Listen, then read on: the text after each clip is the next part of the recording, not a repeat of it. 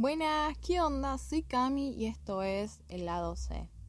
Volví chicos, no desaparecí, no abandoné el podcast, solo que me tomé tipo, ay, me da pena decir esto, dos meses fueron, o un mes y algo, bueno, fue bastante el tiempo en que me fui. Perdón, perdón, sé que, bueno, sé que cosas pasaron que fueron finales de la facultad, creo que se los mencioné en otro, en otro episodio que estaba estudiando y también vacaciones, digamos, que ustedes deben estar pensando, che, pero está de vacaciones, digamos, o sea, no tenés tiempo libre.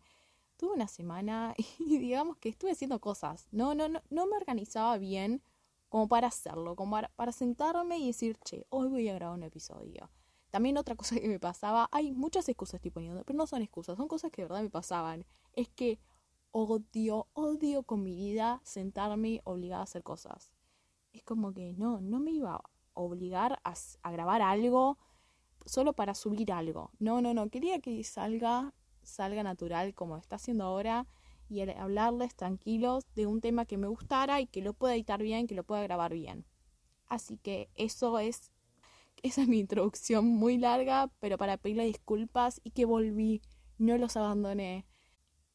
Así que antes de entrar en tema, quiero aclarar unas cosas que voy a hablar sobre sentimientos, estados de ánimo, que, y les quiero recordar que no soy especialista, no, no sé sobre el tema, digamos, todo lo que yo hablo en estos episodios son a partir de mi punto de vista, reflexiones que yo estoy teniendo, y no quiere decir que esté bien, digamos, eh, yo les hablo como yo lo, yo lo analizo, las, como yo analizo las situaciones, así que si ustedes tienen alguna duda, o algo así, o se sienten mal y están como peor, como para hablarlo con alguien, les digo que sí busquen un amigo o alguien de confianza como para hablarlo, porque la salud mental y nuestro estado de ánimo es un tema muy amplio hoy en día y hoy voy a estar como encargando de unos puntos específicos, no de todos, así que quiero, quiero aclarar esto, quiero dejarlos bien claro en esto. Así que empecemos, empecemos con el tema de hoy. Bueno, creo que con el título se están dando cuenta a qué voy a ir hoy, a qué puntos voy a ir hoy. Está bien estar mal. O sea, dos cosas muy contradictorias. Primero, si estás bien, estás bien, si estás mal, está mal.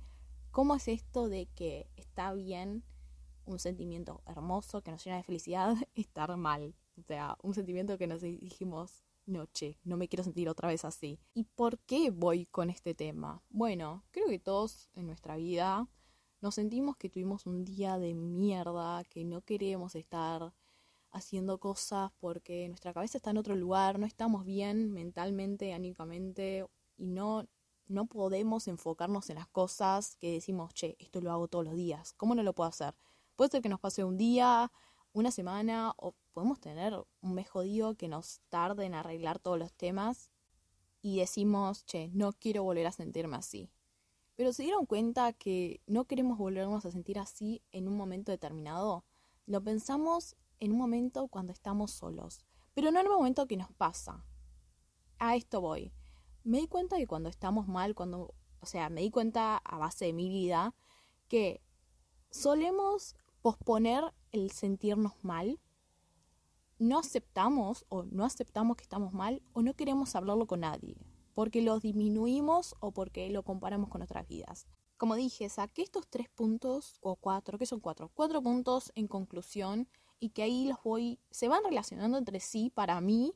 El primer punto, el primer punto posponemos, o sea, ¿cómo se pospone un sentimiento? Yo todavía no, no, no sé cómo hacía esto, pero decíamos, o no sé si a ustedes les pasa, les sigue pasando, yo a veces me equivoco y lo sigo haciendo, es como, no, ahora no me puedo sentir así, digamos que, que tengo que hacer estas cosas de la facultad o del trabajo, me tengo que juntar con esta persona y no, no, no, no me puedo sentir así ahora. Entonces, pensemos un poco, ¿cómo que no tenés el tiempo de estar mal? Pongámonos en este plano, vos te empezás a sentir mal, ¿no? O sea, imagínense como un pedacito de nieve va cayendo por la montaña y vieron que se va haciendo cada vez más grande. Bueno, eso es lo que estamos haciendo nosotros, posponiendo ese sentimiento. Porque decimos que tenemos que seguir con las actividades de nuestra vida como el, si el estar mal no sería parte de nuestra vida. Como que si fuera algo externo que no forma parte y no nos afecta cuando en realidad sí nos afecta. porque nosotros seguimos con nuestra vida así nomás y ese el estar mal, que supuestamente para nosotros no nos va a afectar, nos va a afectar, nos va a afectar en la actividad que hacemos, en la juntada que tengamos con esas personas, porque vos transmitís el cómo te sentís cuando estás con otras personas y es imposible cómo el ser humano sigue posponiendo un sentimiento. Es imposible entenderlo, yo todavía no lo entiendo de verdad. Entonces ahí podemos relacionar ya el segundo punto, ¿no? Que es la disminución del problema. ¿Por qué lo disminuimos? Porque lo empezamos a comparar con la vida de otras personas. No, no, mi problema es una boludez. O sea, mira lo que pasó este, que este sí la está viviendo mal y no, no, no puedo estar mal por esta pelotudez. Sí, te digo una cosa, sí, podés estar mal por esa pelotudez que vos decís que te está pasando, pero te está afectando. Porque vos decís que es una pelotudez comparado a la vida de los demás. Pero por algo te está afectando eso. No sé, como para pensar en tenerlo en cuenta. Y donde ahí decimos, che, esta pelotudez como no vale la pena contárselo a los demás. Como, no, no vale la pena el contárselo o no nos animamos porque decimos, che, a esta persona no le va a interesar. Y sí, va a estar bueno hablarlo. No solo con tal vez unos amigos, sino con un médico, digamos, un psicólogo, o con alguien de confianza, con alguien de que vos te puedas sentar y liberarte. Las personas tendemos al no aceptar un estado de ánimo, no aceptamos el estar mal cuando está bien aceptarlo. Está bien darte cuenta desde el primer momento que no estábamos bien, que estábamos mal, pero vale la pena sacarlo ahora todo cuando en guardarlo y encerrarlo y cada vez, como les dije, esa pelota de nieve se va haciendo cada vez más grande y no termina bien la cosa, digamos, no va a terminar bien y eso lo sabemos. No sé, sabemos con spoilers que el guardarte algo no nos va a hacer bien.